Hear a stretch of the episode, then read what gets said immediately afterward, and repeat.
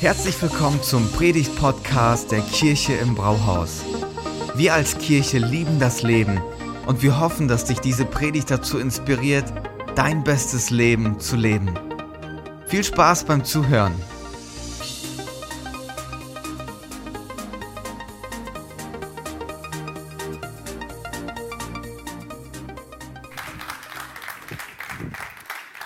Yes, liebe Kirche im Brauhaus, es ist so schön, hier bei euch in dem herrlichen Gifhorn zu sein. Und ich muss euch sagen, ihr habt wirklich fantastische Pastoren mit Thomas und Stella. Die wenigsten von euch werden wissen, dass Thomas und Stella schuld sind, dass Marie und ich schon im Jahr 2019 geheiratet haben. Ich äh, saß bei Thomas und Stella während des Praktikums bei einem Mittagessen zusammen und die haben mir Argumente um Argumente um die Ohren gehauen, warum es nur logisch und sinnvoll ist, schon direkt während des Theologiestudiums zu heiraten. Und ähm, an dem Abend, in der Nacht nach diesem Gespräch mit Thomas und Stella, lag ich wach, konnte nicht einschlafen, was sehr selten für mich ist. Hab dann direkt die Ringe rausgesucht, nach Hochzeitslocations in Peine gesucht und habe das Ding für mich festgemacht. Ich werde diese Lady 2019 noch heiraten und so kam es auch. Also ihr habt herrliche Pastoren, die voller Weisheit und, ähm, und Schleue sind. Sehr, sehr, sehr, sehr genial, sehr, sehr schön. Ja, ich freue mich, dass ich heute Morgen bei euch predigen darf und ich muss euch eine Geschichte erzählen, und zwar die Geschichte meines schlimmsten Abendessens. Nach meinem Abitur habe ich eine Ausbildung zum Bankkaufmann gemacht und neben dem, dass ich gelernt habe, wie man gut mit Finanzen umgeht, wie man Kreditgespräche führt und Menschen Sparverträge aufschwatzt, die sie eigentlich nicht brauchen, habe ich eine ganztägige Kniggeschulung genießen dürfen. Es war am Ende der Ausbildung und wir hatten einen ganzen Vormittag lang eine Kniggemeisterin bei uns vor Ort, die uns beigebracht hat, wie man vornehm ist wo welches Messer hingehört, welches Weinglas für welchen Wein gehört, welche Gabel und welche, welcher Löffel man für welche Speise benutzt, wie man aufrecht sitzt, wie man den Löffel und die Gabel zum Mund führt und so weiter und so fort. Also den ganzen Vormittag gepacktes Wissen, was uns zur Verfügung gestellt wurde.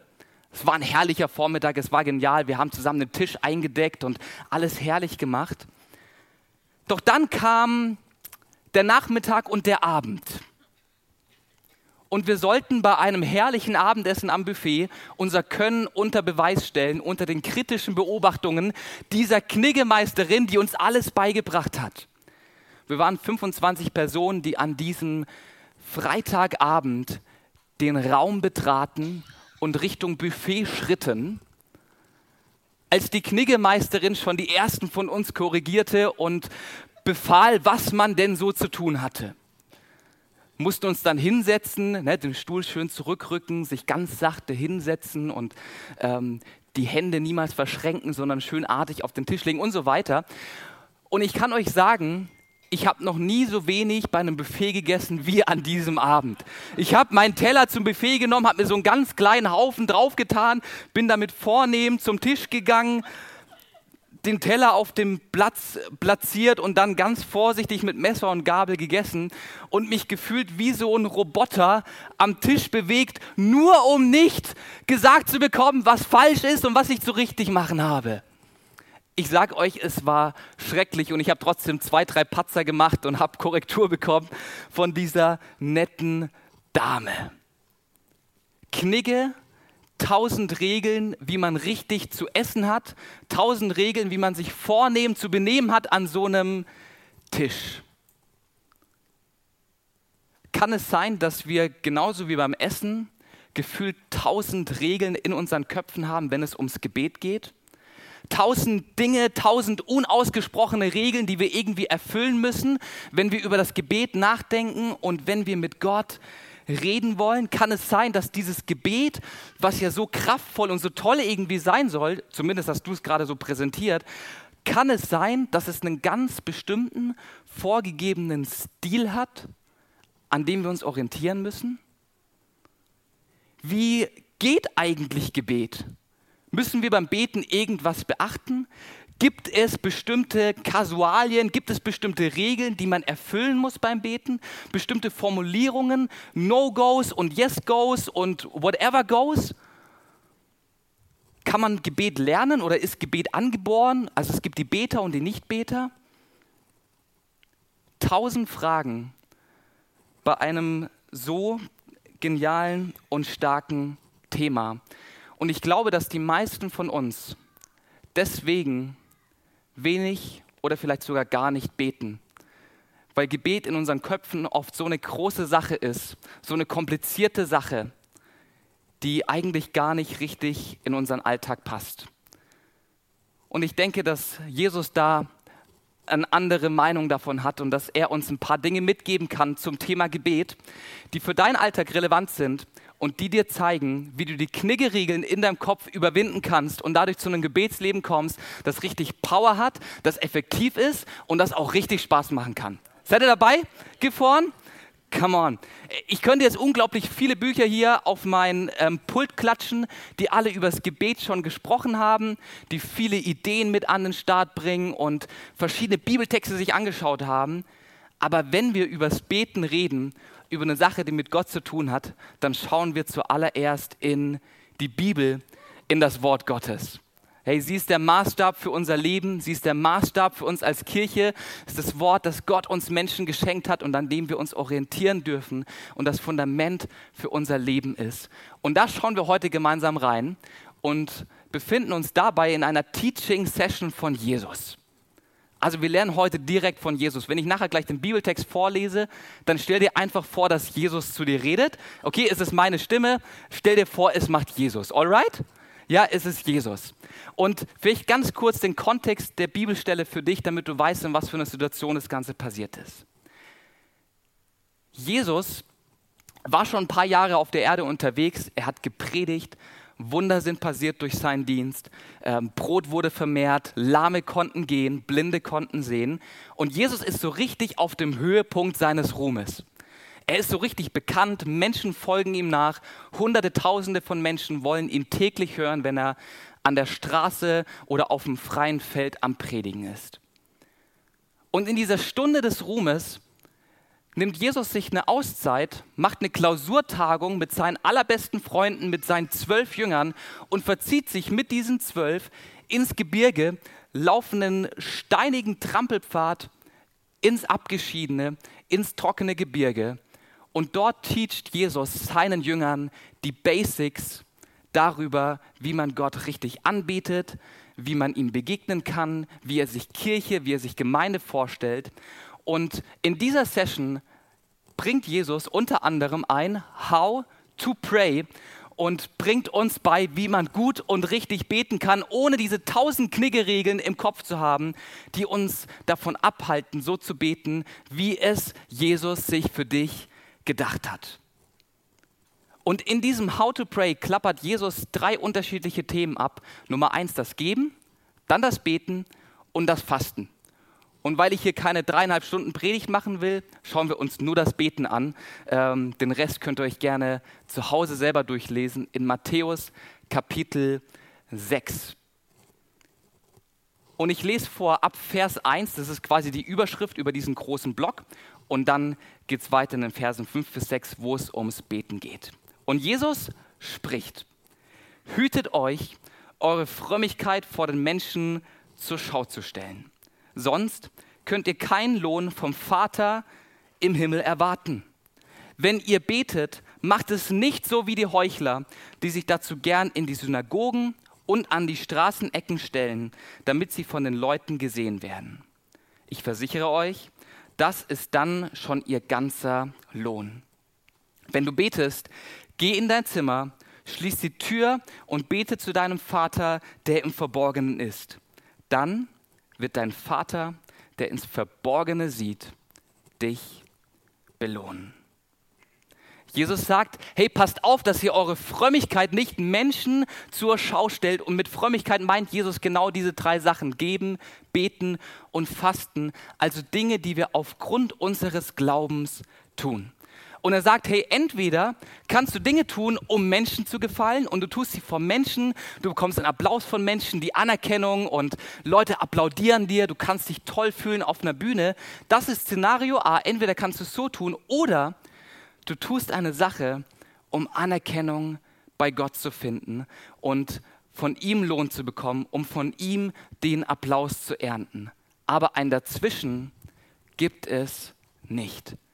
Du kannst beim Beten nicht auf zwei Hochzeiten tanzen. Entweder machst du es, damit Menschen dich sehen, damit Menschen dir Anerkennung schenken oder dass Gott dir Anerkennung schenkt. Du kannst nicht auf zwei Bühnen gleichzeitig spielen. Für alle Singles, hey, du kannst nicht auf zwei Dates gleichzeitig gehen. Ne? Eine Lady, ein Gentleman lässt man immer sitzen. Und so ist es auch beim Beten. Entweder tun wir das Gebet, entweder beten wir, um Anerkennung beim Menschen zu bekommen oder bei Gott. Herr, und ich darf euch eine Sache sagen, die Anerkennung Gottes ist unglaublich viel wert. Hey, die Anerkennung Gottes bringt uns eine Sicherheit in der Ewigkeit, eine Sicherheit nach dem Tod, eine, eine Sicherheit, die stark ist wie ein Anker, so wie wir es gerade vorhin in diesem Lied gesungen haben, eine Anerkennung, die über dein Leben hinaus ähm, effektiv ist und dir Sicherheit gibt. Und Jesus sagt uns, wenn es ums Beten geht, eine Sache, die wir eigentlich an Gott adressieren, die wir für die Anerkennung Gottes tun, dann sollen wir keine Heuchler sein, sondern ehrlich mit einer richtigen Herzenshaltung zu Gott beten und ihn ganz klar als Adressaten setzen. Im Gegensatz zu den Menschen, die damals viel gebetet haben und er zählt da zwei Gruppen auf und sagt, hey, es gibt die Leute, die stellen sich in der Synagoge hin quasi der Kirche der damaligen Zeit, wo alle Menschen gesessen haben.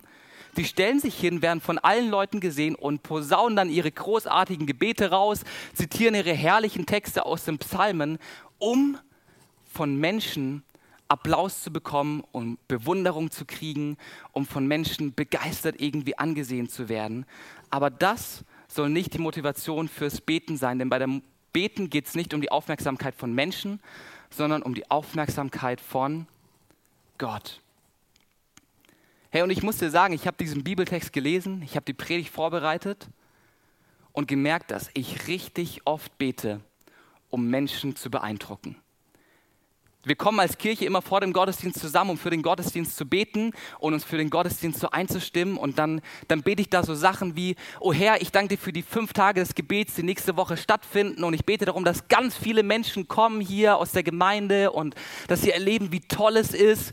Oder ich spreche Gebete wie, ähm, oh, ich danke dir für die herrliche Begegnung, die ich letzte Woche mit dir hatte, die, die so schön und so gut war. Ich danke dir dafür, dass du mir begegnet bist und dein Wort so zu mir gesprochen hat um anderen Menschen Informationen zu geben und um anderen Menschen zu zeigen, was in meinem Leben gerade so passiert und musste feststellen, hey Lukas, du betest ganz schön oft Gebete, um anderen Menschen zu gefallen oder um anderen Menschen Informationen weiterzugeben. Und ich habe so richtig gemerkt, wie Gott mir so mit dieser Predigt auf den Zeh steigt und mir zeigt, hey Lukas, hier darfst du eine Sache ändern in deinem Leben, weil du eigentlich vorgibst, zu mir zu beten, aber gleichzeitig Menschen als Adressaten hast und das Gebet eigentlich gar nicht mir gilt.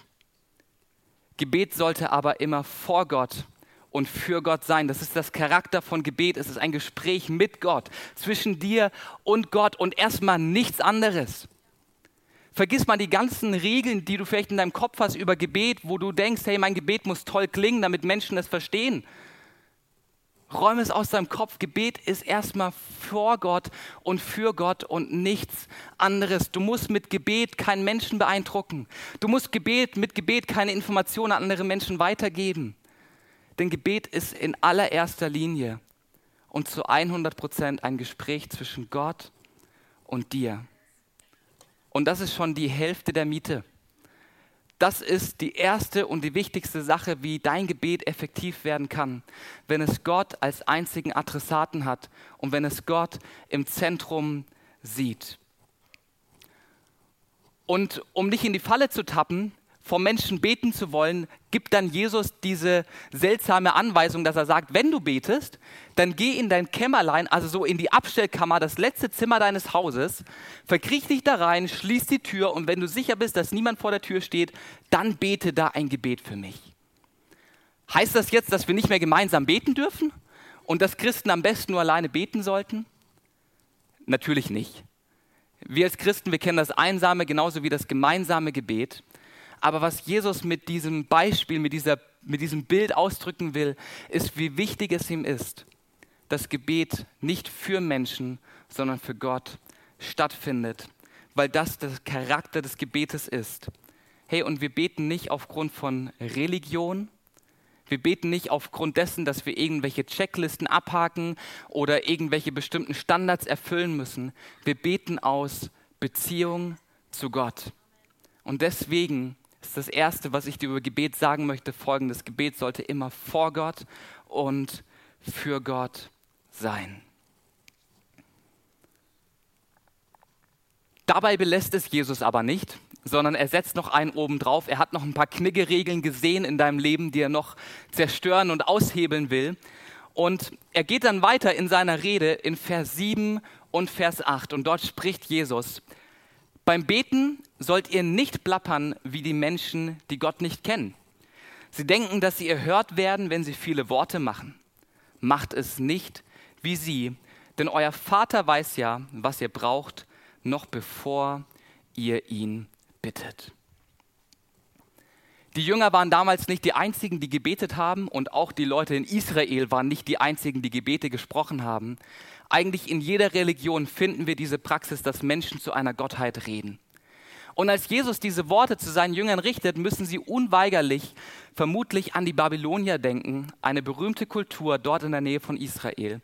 Und von den Babyloniern weiß man, dass die Babylonier ganze Zauberformeln, ganze Ketten von Beschwörungsformeln aneinandergereiht haben in einer bestimmten Reihenfolge, mit ganz bestimmten Worten, mit ganz bestimmten Texten, um ihre Gottheit zu beschwichtigen, um ihre Gottheit davon zu überreden, das zu tun, was die Babylonier wollten. Ewig lange Texte, ich habe ganze Papyrusrollen ähm, gesehen in meiner Vorbereitung, die von oben bis nach unten durchgebetet werden mussten, die ähm, in einer bestimmten Reihenfolge präsentiert werden mussten, damit das Gebet Gehör findet. Und daran denken die Jünger und wahrscheinlich denken sie auch an die Römer, über die es hieß, es kam vor allem darauf an, feste Regeln und formale Abläufe gewissenhaft einzuhalten und an alten Gebetstexten nicht zu verändern, nicht einmal an uralten Gebeten, die kaum noch jemand verstand. Und genau darauf zielt Jesus ab und sagt seinen Jüngern, hey, das Gebet zu dem Gott der Bibel, das Gebet zu dem Gott, der uns Menschen kennt, der uns Menschen liebt, soll sich darin unterscheiden, dass wir nicht versuchen, Gott irgendwie durch lange Gebete und durch kunstvolle Worte zu überreden, sondern dass wir echt vor ihn kommen. Hey, und darf ich dir was sagen an diesem herrlichen Sonntagmorgen? Dein Gebet muss nicht 25 Minuten lang sein, damit Gott es hört. Es muss auch nicht 15 Minuten lang sein. Gott reicht einen Satz. Gott reichen drei Wörter von dir, um zu verstehen, was du meinst, um zu verstehen, was dir auf dem Herzen brennt. Wir müssen Gott nicht beeindrucken mit der Länge unserer Gebete. Wir müssen Gott nicht beeindrucken mit irgendwelchen Reihenfolgen und irgendwelchen Gebetsformeln, die wir innerlich aufsagen. Gott will deine Worte hören echt und authentisch, so wie sie aus deinem Mund kommen. Das, was in deinem Kopf los ist, das darfst du Gott einfach sagen. Hey, ist das nicht genial? Wir müssen nicht irgendwelche Gebetstexte auswendig lernen, die wir dann runterrattern. Wir müssen keine kunstvollen Worte verwenden und ewig lange anreden, um, um, um irgendwie diesem Gott begegnen zu können, sondern dürfen aus unserem Alltag heraus zu ihm kommen ganz einfach und echt. Hey, und dabei ist Gott kein Bankautomat, bei dem wir die richtige Kombination eingeben müssen, damit am Ende rauskommt, was wir haben wollen. Hey, er, er ist Gott. Er ist das höchste Wesen im Universum. Und dieser Bibeltext sagt uns, dass er uns kennt und dass er weiß, was wir brauchen. und Hilfe und Rettung schon längst auf dem Weg ist. Wie genial, oder? Hey, wir müssen nicht eine bestimmte Kombination an Gebeten Gott irgendwie vorweisen, um ihm zu zeigen, was wir brauchen. Er kennt uns, er liebt uns und wir haben die Zusage, dass er unsere Gebete persönlich nimmt und auf Gebete reagiert. Ohne krasse Formel, ohne heftige Kombination oder sonst irgendwas. Hey, und das Zweite, was ich dir mitgeben will über Gebet, ist, nicht Quantität macht die Qualität eines Gebetes aus, sondern Authentizität. Nicht Quantität. Du musst nicht ewig lange Gebete sprechen. Herr, und ich glaube, gerade wenn Leute sich frisch für Jesus entscheiden, wenn sie sich frisch dafür entscheiden, Jesus nachzufolgen, da ist so eine Minute Gebet schon richtig herausfordernd, oder? Oder ich denke an einige Menschen unter uns, die vielleicht nicht so wortaffin sind, die es schwer haben, Worte zu finden. Hey, für die ist so eine Minute Gebet oder zwei Minuten Gebet schon echt challenging. Wenn du so eine Person bist, hey, dann darf ich dir sagen, Gott reicht eine Minute Gebet von dir. Wenn es ein echtes Gebet ist, das ihn als Adressaten hat. Und ich will dir da den Druck auch echt rausnehmen, dass eine gute Gebetszeit erst dann eine gute Gebetszeit ist, wenn sie eine halbe Stunde geht. Fünf Minuten, awesome. Zwei Minuten, herrlich. Gebete müssen nicht lang sein, um effektiv zu sein. Sie müssen echt sein. Hey, und wenn du ein echtes Gebet sprichst, in echte Kommunikation zu Gott trittst, hey, dann sind die zwei Minuten auf dem Weg im Auto zur Arbeit oder zum Arzt genauso effektiv wie die drei Stunden Worship Night hier in der Kirche im Brauhaus, wann auch immer die stattfindet. Nicht die Quantität macht die Qualität eines Gebetes aus, sondern die Authentizität. Und weil Jesus jemand ist, der uns die Dinge auch immer vorgelebt hat, zeigt er seinen Jüngern dann ein Gebet, wie es auf seine Art stattfinden kann. Und Jesus betet ein Gebet, das im Originaltext gerade mal 66 Worte lang ist. Ein Gebet, das in 23,8 Sekunden gebetet werden kann und demonstriert seinen Jüngern damit, wie ein einfaches, echtes Gebet aussehen kann, mit Gott als Adressaten. Und ich finde es schön, dass wir das Gebet heute schon gemeinsam gesprochen haben. Ich werde es nochmal vorlesen aus Matthäus 6, Vers 9 bis 13. Und Jesus betet dann dieses kurze Gebet, um seinen Jüngern zu zeigen, wie Gebet geht.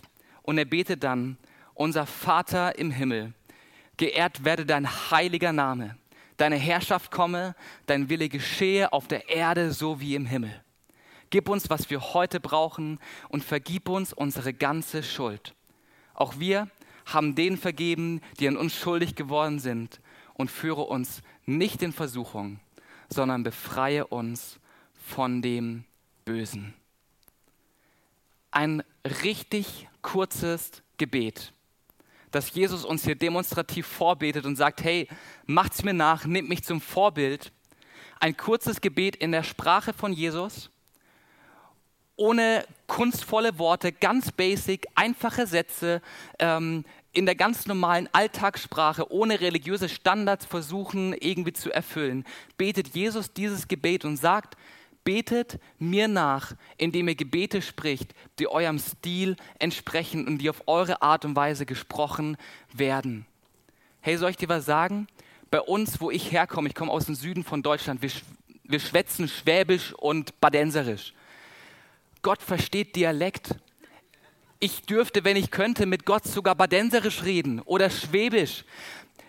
Er versteht es, er versteht meinen Stil. Ich muss da nichts irgendwie erfüllen an besonderen Gebetsstandards. Ich muss nicht die Sprache der Bibel auswendig lernen, um ein gutes Gebet zu reden. Wie gut, oder? Ich muss nicht erst 30 Jahre Christ sein, um gute Gebete zu sprechen, sondern kann es ab Tag 1 meiner Entscheidung für Jesus hey, ich, ich liebe es, in Schachtelsätzen zu reden. Fürchterlich, ja. Meine Deutschlehrer hatten jahrzehntelang mit mir Probleme, also eineinhalb Jahrzehnte, ähm, weil ich immer mega Schachtelsätze mache und alles ineinander packe und tausend Kommas, aber die Zeichensetzung falsch. Gott versteht meine Schachtelsätze. Gott versteht deine komische Sprache. Wie auch immer du redest, was für Worte du gebrauchst. Er versteht sie, weil er dich kennt und weil es ihm wichtiger ist, dass du vor ihm echt wirst, wie dass du irgendwelche Standards erfüllst. Hey, wenn Gebete Reden mit Gott ist und du dabei ganz echt und authentisch sein kannst, was hält dich davon ab, ein Gebet zu sprechen? Was hält dich davon ab, mit diesem Gott zu kommunizieren, der dich geschaffen hat, der dich liebt und der dich retten will aus deiner Schuld und aus deiner Sünde? Was hält dich ab, mit diesem Gott in Kommunikation zu treten? Du darfst mit Gott so reden, wie du gestrickt bist, mit deinen Macken, mit deinen sprachlichen Fertigkeiten, darfst du mit ihm reden. Und darf ich dir was sagen? Und das ist mein dritter Punkt für dich. Niemand kann so beten wie du, also sprich nicht die Gebete eines anderen. Nutze deinen Stil, nutze deine Art und Weise zu reden, um mit Gott zu sprechen. Hey, ich glaube, die meisten von uns beten viel zu wenig und beten viel zu selten, weil sie diese tausend Kniggeregeln im Kopf haben, die irgendwie in unserer christlichen Blase kursieren. Ich glaube, dass die wenigsten Menschen sich trauen, Gebete zu sprechen, weil sie immer das Gefühl haben, weil sie immer das Empfinden haben, irgendwelche Regeln beachten zu müssen, weil sie immer das Gefühl haben, Menschen um, um sich herum beeindrucken zu müssen. Und darf ich dir was sagen? Das Ganze interessiert Gott nicht. Denn das Einzige, was Gott beim Gebet interessiert, bist du. Das Einzige, was Gott beim Gebet interessiert, bist du und deine Aufmerksamkeit. Hey, und wenn du beten willst, wenn du mit Gott reden willst, let's go! Du musst dafür nichts können. Du musst dafür nichts können. Denn Gebet hat deinen Stil. Gebet hat deinen Stil. Hey, und dabei ist dein Gebet vielleicht wie so eine Farbe auf so einem Farbfächer. Eine Schattierung von vielen. Kann mir einer von euch sagen, welche Farbe das hier ist? So nur die Männer am besten. Es ist, welche Farbe ist es? Es ist gelb. Ja, wichtig, dass nur die Männer antworten. Wenn die Frauen antworten, dann wäre das jetzt ein Honiggelb, ein Zitronengelb, ein, weiß ich was, Senfgelb oder sowas. Ähm, ey, die Farben, die hier drauf sind, sind alle gelb in unterschiedlichen Schattierungen, in unterschiedlichen Nuancen. Mein Gebet ist wahrscheinlich von deinem Gebet so weit entfernt wie das hier, weil ich in meinem Stil bete und du hoffentlich in deinem Stil. Wenn es aber Reden mit Gott ist, wenn Gott der Adressat deines Gebets ist, dann ist es Gebet. Genauso wie diese beiden Farben immer noch gelb sind. Hey, es gibt Leute, die müssen ihre Gebete aufschreiben und die schreiben Briefe an Gott. Geniale Gebete. Eine Schattierung von vielen. Super, probier's mal aus, habe ich auch schon gemacht, ist Hammer es gibt Leute, die singen ihre Gebete, die müssen sich an die Gitarre setzen oder ans Klavier und die singen zu Gott und, und kommunizieren mit Gott durch gesungene Texte. Es gibt Leute, die müssen zum Beten aufstehen und sich bewegen, weil sie sonst auf, äh, einschlafen. Und es gibt andere Menschen, die müssen sich zum Beten hinsetzen, die brauchen Ruhe, die brauchen einen bequemen Ort, die brauchen einen Sessel. Es gibt andere, die müssen einen Spaziergang machen und wieder andere, die können das in der Straßenbahn, im Tumult super machen, dass sie Gott begegnen und mit ihm reden. Es gibt Leute, die beten richtig lange und die haben richtig viel auf dem Herzen, was sie Gott zu sagen haben. Und andere, die beten fünfmal am Tag zwei, drei Sätze und sprechen so mit Gott.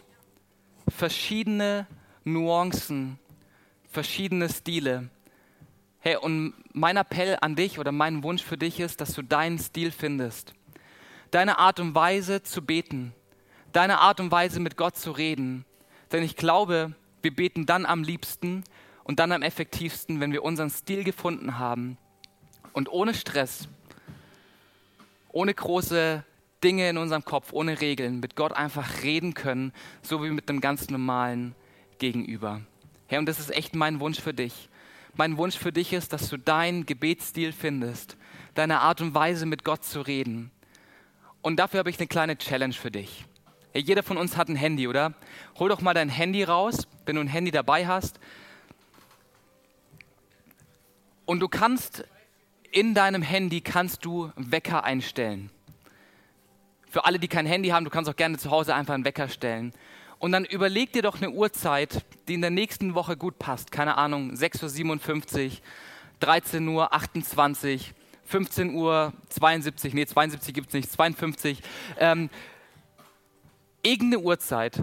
Und dann nimm dir doch mal vor, die nächsten sechs Tage bis zum nächsten Sonntag einfach jeden Tag fünf Minuten zu beten und dabei verschiedene Sachen auszuprobieren.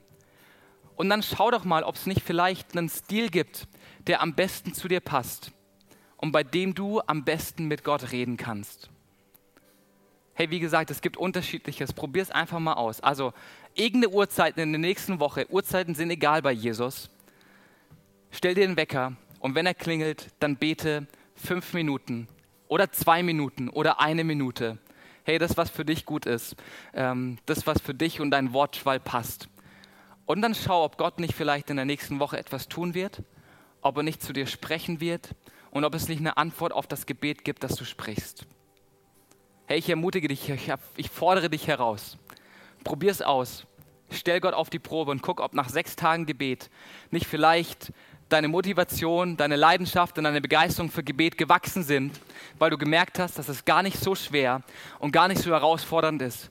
Weil Beten nicht eine Sache ist, die wir wie so ein Roboter machen müssen, wie ich beim Knigge essen, sondern etwas Echtes, Authentisches und Lebendiges in unserem Alltag. Und damit komme ich zum Ende meiner Predigt und will dir noch ganz kurz von dem kürzesten Gebet der Bibel erzählen. Jesus lebte 30 Jahre lang hier auf dieser Erde. Er führte ein perfektes Leben, ohne jemals gesündigt zu haben und starb dann an einem Freitagabend am Kreuz auf Golgatha.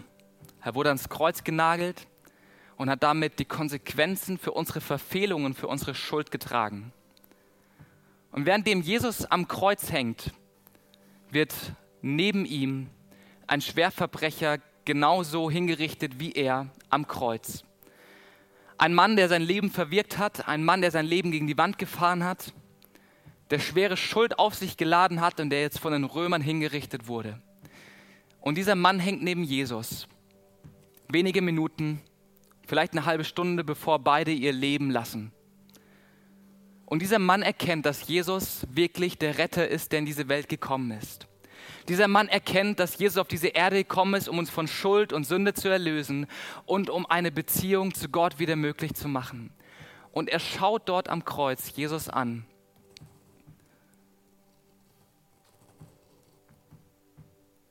Und sagt zu ihm, hey Jesus, denk an mich, wenn du in dein Reich kommst. Acht Wörter, die dieser Mann spricht